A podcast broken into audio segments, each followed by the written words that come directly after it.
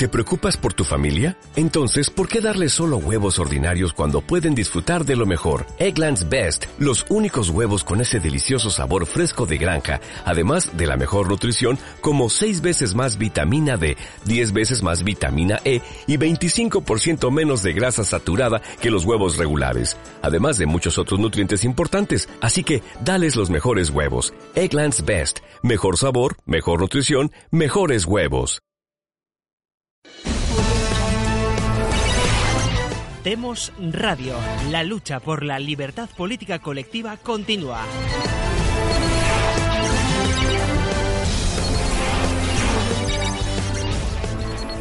Hola amigos de Demos, muy buenas tardes, noches. Eh, esta es la emisión de un nuevo programa, eh, hoy primero de julio de 2018, un especial monográfico sobre el resultado de las elecciones en México. Les saluda Mauricio Ramírez desde la Ciudad de México eh, tenemos el, gusto de que esté con nosotros eh, Gustavo Pareja desde Guayaquil, Ecuador. Hola Gustavo, buenos, buenos días. Hola Mauricio, ¿cómo estás? Y a todos los que nos están viendo, un saludo afectuoso. Ahora para hablar acerca del tema de las elecciones presidenciales y parlamentarias de México.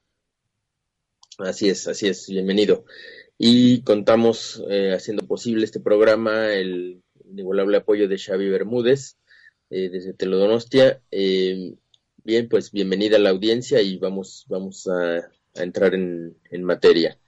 El día de ayer, eh, como ya los oyentes saben, desde hace tiempo lo hemos venido comentando, fue la elección federal en México, federal, legislativa y local, que ha culminado con que, digamos, se confirma el, escenario más favorable para Andrés Manuel López Obrador y el Partido Movimiento Regeneración Nacional, Morena, que se ha llevado más arriba del 50%, 53% en la preferencia electoral. Eh, ha ganado por más de 30 puntos al segundo lugar, que, es el conservador Partido Acción Nacional, el PAN. 30. Eh, en alianza con la izquierda, 30 puntos de diferencia en la presidencial. Imagínate, es más que en las encuestas yo tenía, tenía como 26, 27. Es mucho, Mauricio. Sí, es mucho, es mucho. La encuesta más favorable, la más favorable a Obrador lo ponía 50.5, 51, ha sacado 53 en la elección. Eh, y, aproximadamente, bueno, se, elegía gobernador de nueve estados.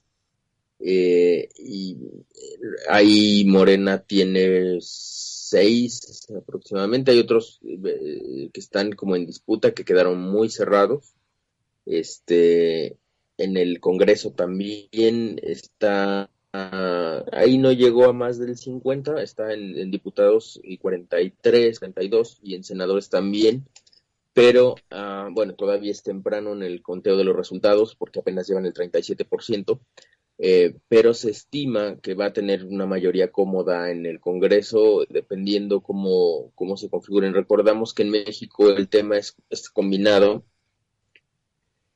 es un sistema que tiene diputaciones uninominales y senadorías de mayoría eh, eh, eh, proporcional. Pero lo no, bueno, sí, o sea, o sea ¿tienes primero tiene los uninominales que son de elección directa. Después en Senado entran lo que se llama la primera minoría, que es el que quedó en segundo lugar. Ya y luego está unas listas de partidos para representación proporcional, que han sido bastante controvertidas porque los personajes que están en la lista, por ejemplo, de Morena, este, pues tienen eh, un historial bastante mixto, o sea, unos de, gente muy, muy, muy proba, muy decente, otros de gente que, que ha sido acusada, otros de gente que está en el exilio, este, líderes sindicales y demás. Entonces, eh, eh las listas han sido bastante controversiales. Eh, y lo mismo pasa con los diputados. La única diferencia es que con la legislación actual, y eso es lo que va a haber que ver cómo funciona, con la legislación actual sería la primera vez que los miembros del Congreso podrían reelegirse por un término. Entonces ahí, digamos, con los uninominales pudiera haber un poco más de representación del elector. Eh, no sabemos bien todavía cómo va a funcionar porque es la primera vez que se hace. Eh, es decir, no es, es la primera vez que se pueden reelegir ahora, sino los que salgan ahora van a poder eh, ir por el, por, por, el asiento una segunda vez. Entonces, em, pero bueno, evidentemente va el triunfo fue arrollador de parte de Obrador ayer. Eh, hay eh, mucha, dentro de la celebración, digamos, pues, había muchas personas que, sinceramente creían que la democracia había llegado al país. Aquí, bueno, hemos hecho los análisis, ¿no? De que eh, incluso en, mucha prensa internacional, ¿no? El Financial Times lo, lo considera como anti-establishment, ¿no? Cosa que no, no concuerda con los análisis que aquí hemos hecho, ¿no? Sobre todo eh, que, digamos, las, los acuerdos que hubo detrás, eh, eh, y hablaremos de eso más tarde, muestran que hay, hay acuerdo, ¿no? Con el, con el establishment. Particularmente ayer felicito a... Eso, eso te iba a decir. Actual, ¿no? Si, si, si el Financial Times lo considera anti-establishment, ¿qué también hablaron de López Obrador en los reportajes de Financial Times y de medios del legacy media americano? Pues, Eso te va a decir mucho. Mm, mira, eh, ¿qué tan bien hablaron? Mm, lo ven más bien como, como que está recogiendo el enojo que hay con el, el desempeño actual y corrupto del, PRI, y, digamos que el, que el PAN tampoco logró hacer nada en 12 años, ¿no? Bueno, no tuvo resultados que afectaran a la generación de pobreza en el país y, ese tipo de cosas, ¿no? Él reconocen que la macroeconomía pues está muy sólida, eh, lo cual eh, digamos que es lo que es, es lo que diferencia esto de otras veces que ha llegado la, la izquierda, ¿no? Ya, porque yo, yo lo que veo es que yo creo que Morena y López Obrador va a reemplazar al PRI, va a ser un nuevo establecimiento. Veo que el, el yo, yo eh, a ver, López Obrador no es Chávez, López Obrador más bien es como Correa. Eh, una vez que esté ahí, y López Obrador tendrá que pactar con los grupos de poder que sea pertinente beneficiar a ciertos grupos de empresarios y otros empresarios serán sus enemigos, porque así es como esto de aquí funciona. Y Chávez, Chávez no logró conservar durante mucho tiempo a los empresarios que eran, que eran, por así decirle, que se le habían aliado y terminó destruyendo el sistema económico. López Obrador ni ha muerto destruir el sistema económico. México se le derrumba, aparte que Estados Unidos no lo permitiría porque ese sí que está en la frontera con ellos. ¿no? una catástrofe humanitaria de, es, inconcebible. No, López Obrador lo que va a hacer es buscar algún sistema de eh, redistribución de riqueza, etcétera, para beneficiar todas sus promesas demagogas y acrecentar el tamaño del Estado, seguramente. Y si tiene algo de talento, crece el tamaño del Estado al mismo tiempo que crece la economía nacional. Para el menos, mientras va creciendo el Estado, eh, eh, el crecimiento del Estado va en, va en, ritmo con el crecimiento de la economía nacional, lo cual de todas maneras eso es en el corto plazo, porque a largo plazo sabemos que a, más, a mayor crecimiento del Estado el, crecimiento económico comienza a estancarse, ¿no? Pero al menos le servirá para uno o dos periodos, pues, ¿no? Eh, al menos para que tenga el primer periodo. Sí. va a ser un, es el demagogo entreguista, ¿no? No, pero, y, pero digamos, ayer en su, en su discurso de, de victoria ya empezó a, generarse más clientela, ¿no? Porque ayer, eh, digamos, en el, eh, ¿dónde fue? Primero, después de que se recibieron los conteos oficiales, eh, salió de su, de su casa hacia el Hotel Hilton, que está en, en la Alameda, en el parque principal, eh, y ahí dio el primer mensaje, ¿no? Eh, y ya después de ese mensaje, que era más como pues al, establishment, eh, ya salió al Zócalo y ahí dio un segundo mensaje. pero en ambos mencionó que iba a duplicar la pensión a los adultos mayores y que la iba a hacer universal inclusive a los, a los que ya están dentro de los sistemas de pensión. Es decir, ya está haciendo clientela desde el primer día y que iba a, hacerla también un, para los para los jóvenes como un, un, como un primer, una primera beca de, de, aprendices en lo que tenían el primer empleo, ¿no? Es decir, ya está haciendo clientelas desde el primer día, ya lo había dicho, tampoco fue sorpresivo, es parte del programa. Eh, la, cuestión es que todo es, digamos, él recibe el voto del enojo de la sociedad mexicana, más del 50%, pero es queda completamente oscuro, digamos, todo lo que ha dicho son, son promesas al aire, no está nada claro cómo, cómo lo puede lograr, ¿no? Por, por otro lado, está diciendo que no va a haber incremento de impuestos, que va a mantener el subsidio en la gasolina, eh, entonces no queda claro y, alerta un poco el Financial Times de dónde va a sacar esos, eh, esos, eh, subsidios directos al elector que según ellos pueden representar el 2,5% del PIB. ¿no?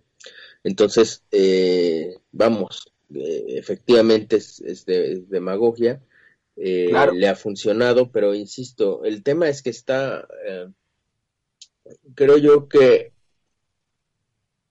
eh,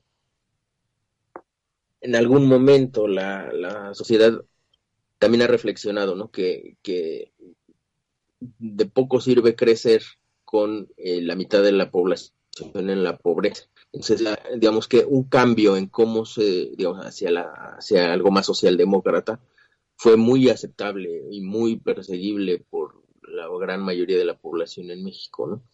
Eh, el tema es que todo es bastante, como lo he dicho acá, es, un caudillo, este, no se sabe bien cómo, va a armar las estrategias para hacer eso, o sea, eso no, no, queda nada claro.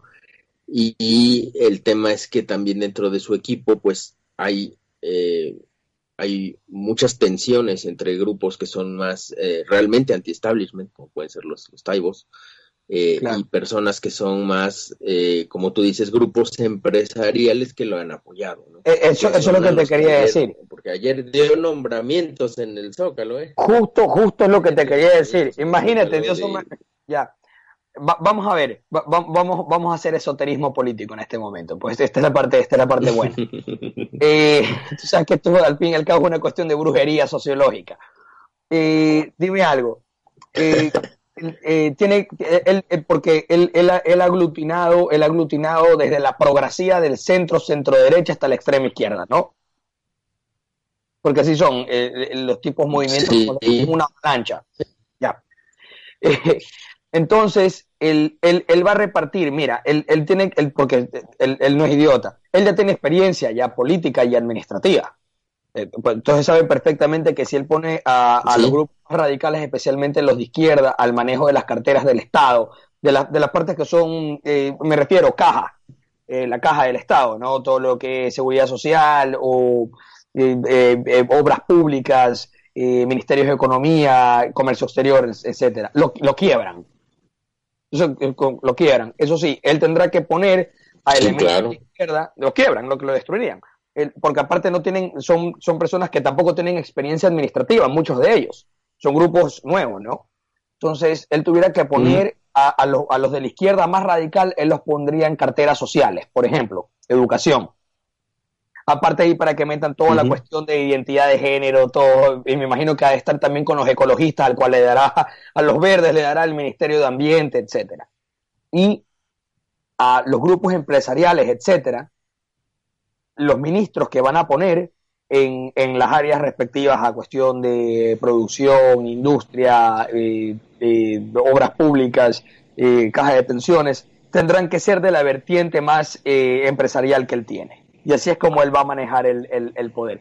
Y te lo vaticino de entrada, porque tú ya me dijiste que hizo nombramientos. ¿Qué tipo, qué tipo de nombramientos hizo en el, el otro día? Ayer ya. Hizo, muy de izquierda o no tan de izquierda para, Aquí, hay, hay una No, no nada, en realidad eh, era para tranquilizar también a los mercados, porque el tema era eh, la visión que traían los, los prosocialismo del 21 era, es, es muy radical y anti-establishment. Eh, entonces, aquí en México hay, hay, un periodo de transición muy largo. Es decir, es de aquí hasta el primero de diciembre que toma el poder, es muy largo. Entonces, lo que suele hacerse es un equipo que trabaja con el, con el gobierno actual para establecer todos los mecanismos de, transición y toma de claro. De, Entonces, lo que, lo que ayer nombró fueron para los tres rubros principales, entre los cuales está economía, nombró quiénes van a liderar su equipo de transición, ¿no?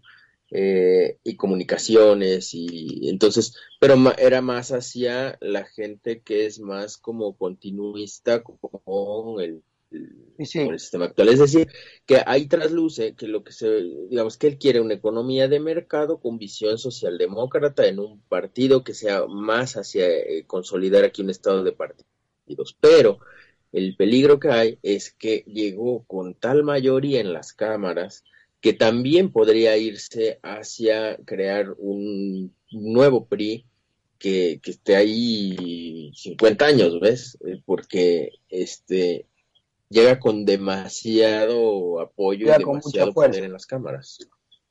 Ahora, ese poder puede ser, puede ser, puede ser falso, ¿no? Porque eh, a medida, y lo que lo decíamos en el programa pasado, a medida que los grupos dentro de Morena empiecen a pelearse, pues quizá esa mayoría no, no, no sirva de mucho, ¿no? Porque se van a pelear entre ellos, pero eso va a depender de qué tanto administra la obediencia. Es que así se van a pelear. Él, él, era justo lo que te iba a decir, él va, el, el primer grupo que él va a matar, y te lo, te lo vaticino, le, en, en año y medio lo hace ¿Cuánto tiempo dura la presidencia en México? ¿Son seis años o cuatro años? Seis años. Son seis años en México. En el primer año y medio, él, a, los grupos de extrema izquierda los aniquila. Te lo firmo. Porque le va a costar mucho gobernar con ellos.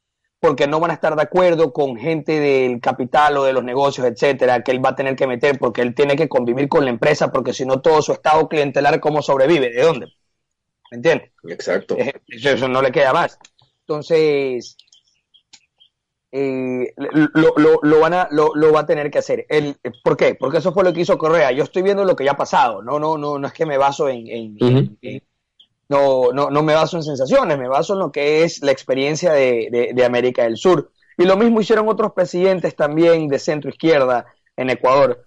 Eh, y, lo hicieron también en Venezuela cuando llegaban al poder, excepto Chávez. Chávez rompió el, eh, Chávez rompió el, el, el, molde. ¿Por qué? Porque él sí era castrista y Chávez tenía esta aurea de grandiosidad que él quería ser un Simón Bolívar común. Y bueno, Chávez era otra cosa, pero la tenemos claro. Entonces, López Obrador no, él, él, él, él va a querer hacer su periodo, mantenerse la mayor cantidad de tiempo, él necesita dinero, necesita que México sea productivo, al mismo tiempo él, él va a ser un demagogo y necesita tener clientela. Así que a los grupos de extrema izquierda los va a tener que, que poner a raya eventualmente y no va a ser dentro de mucho tiempo, lo va a tener que hacer al corto plazo porque si no, no va a poder gobernar. Eh, va a tener que pactar con ciertos sindicatos, pondrá gente que a él le conviene con los sindicatos y darle dinero, porque así es como se maneja. Y lo que estaba viendo, está viendo los niveles de endeudamiento de México, pero precisamente México, y esto seguramente tiene que ser por el NAFTA, y porque vamos a decir la verdad, aunque no nos guste, Salinas de Gortari y compañía manejaron más o menos bien la economía de México de una u otra forma porque hablamos de que México es pobre, pero a ver, si tú y yo nos ponemos a ver la pobreza de México hace 20 años y la comparamos con hoy, México es rico. Hasta, el, hasta el campesino más paupérrimo 20 años atrás era inmensamente pobre como es hoy. México tiene un nivel de endeudamiento del 46.4% en relación al Producto Interno Bruto.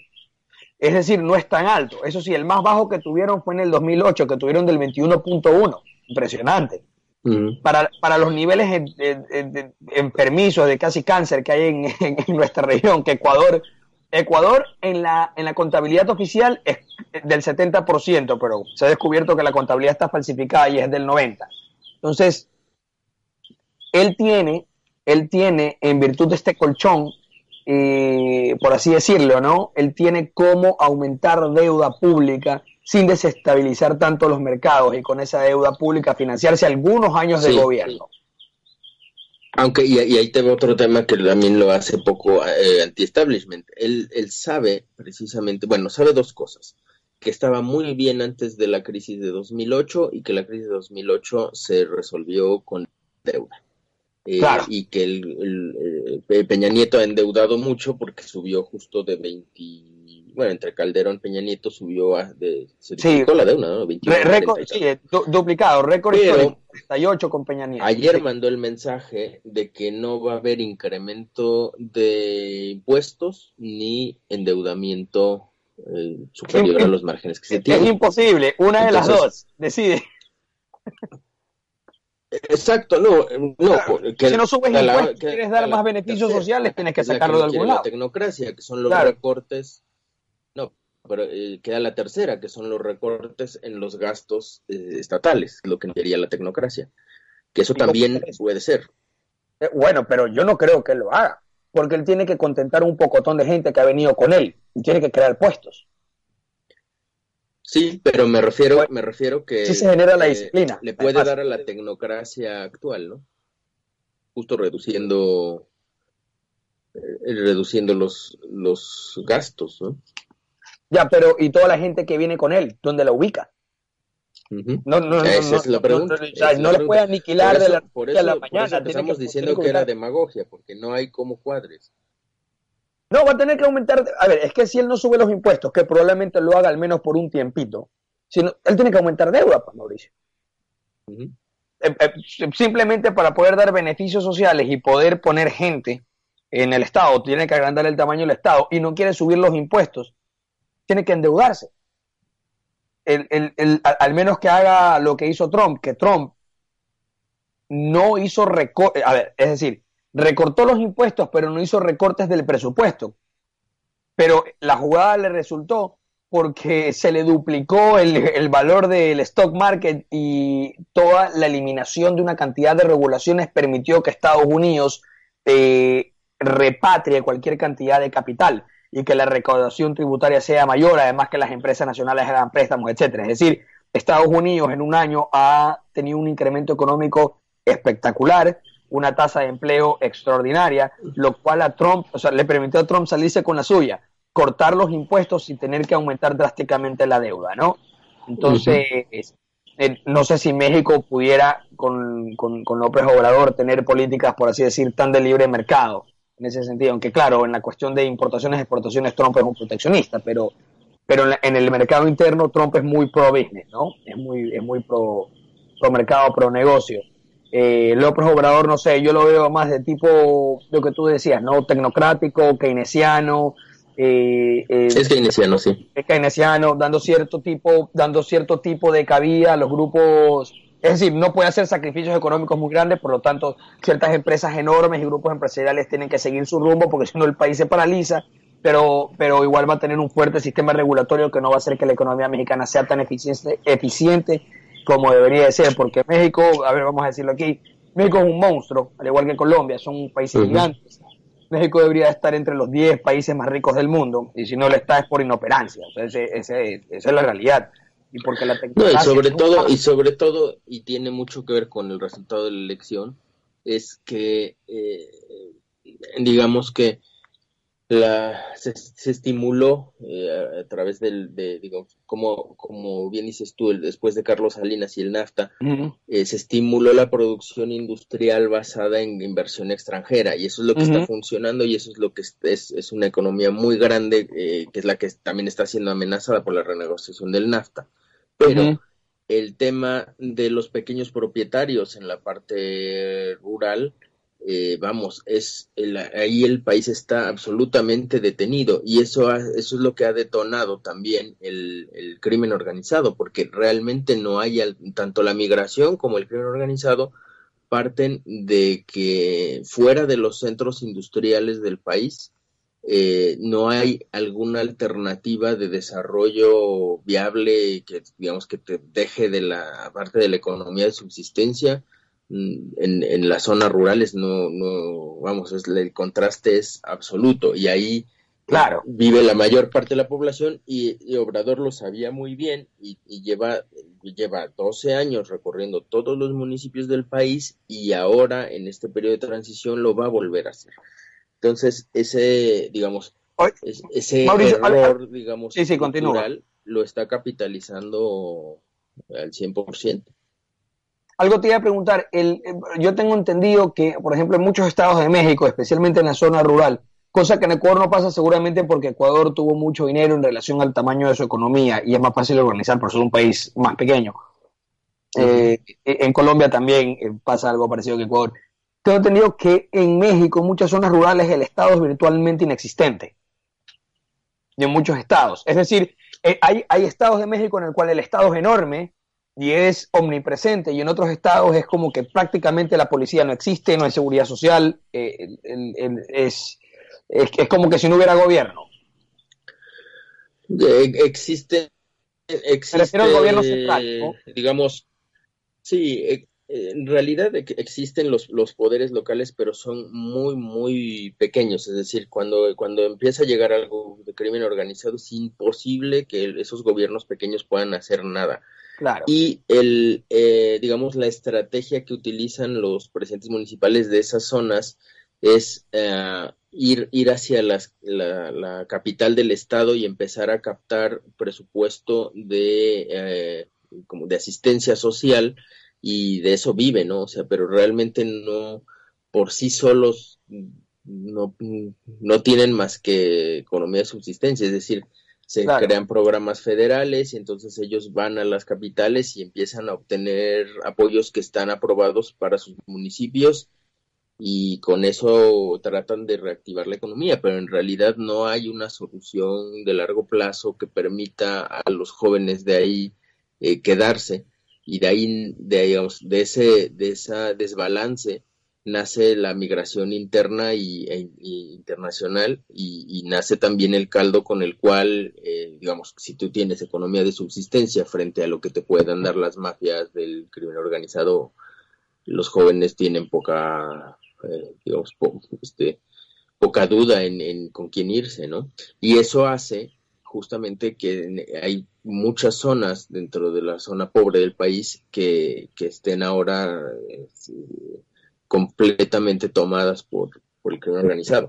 Y justamente ese es uno de los temas, ¿no? Es uno, eh, digamos, ese, ese, ese tema es lo que puede acabar con este país, ¿no? El crimen organizado. Y, y justo fue de lo que ayer no habló en su toma de posición. No dijo nada.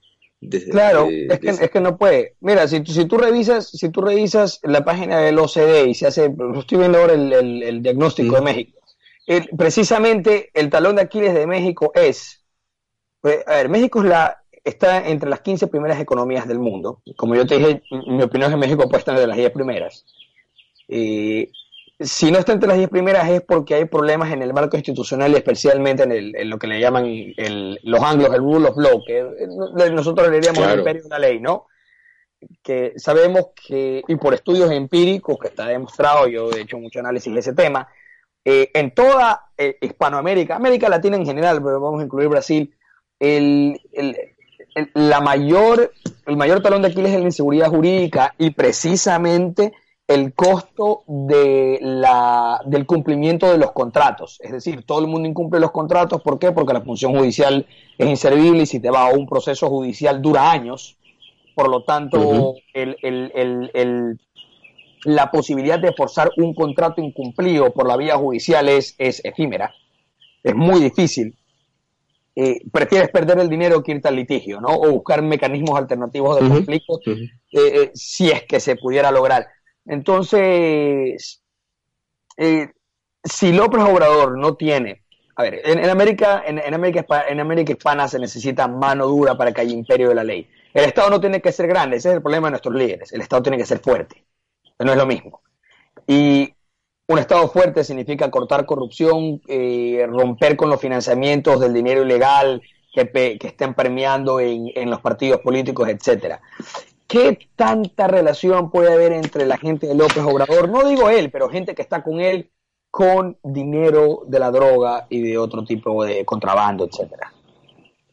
Bueno, justamente ese, es de, las grandes dudas, ¿no? Sabemos, eh, la verdad tenemos que ir concluyendo porque ya, se nos viene tiempo encima, este, justo eso es lo que tendremos que ir analizando porque, digamos, eh, se sabe que hay esta gran cantidad de efectivo en el, en el, eh, en el sistema económico actual por la, por la corrupción electoral.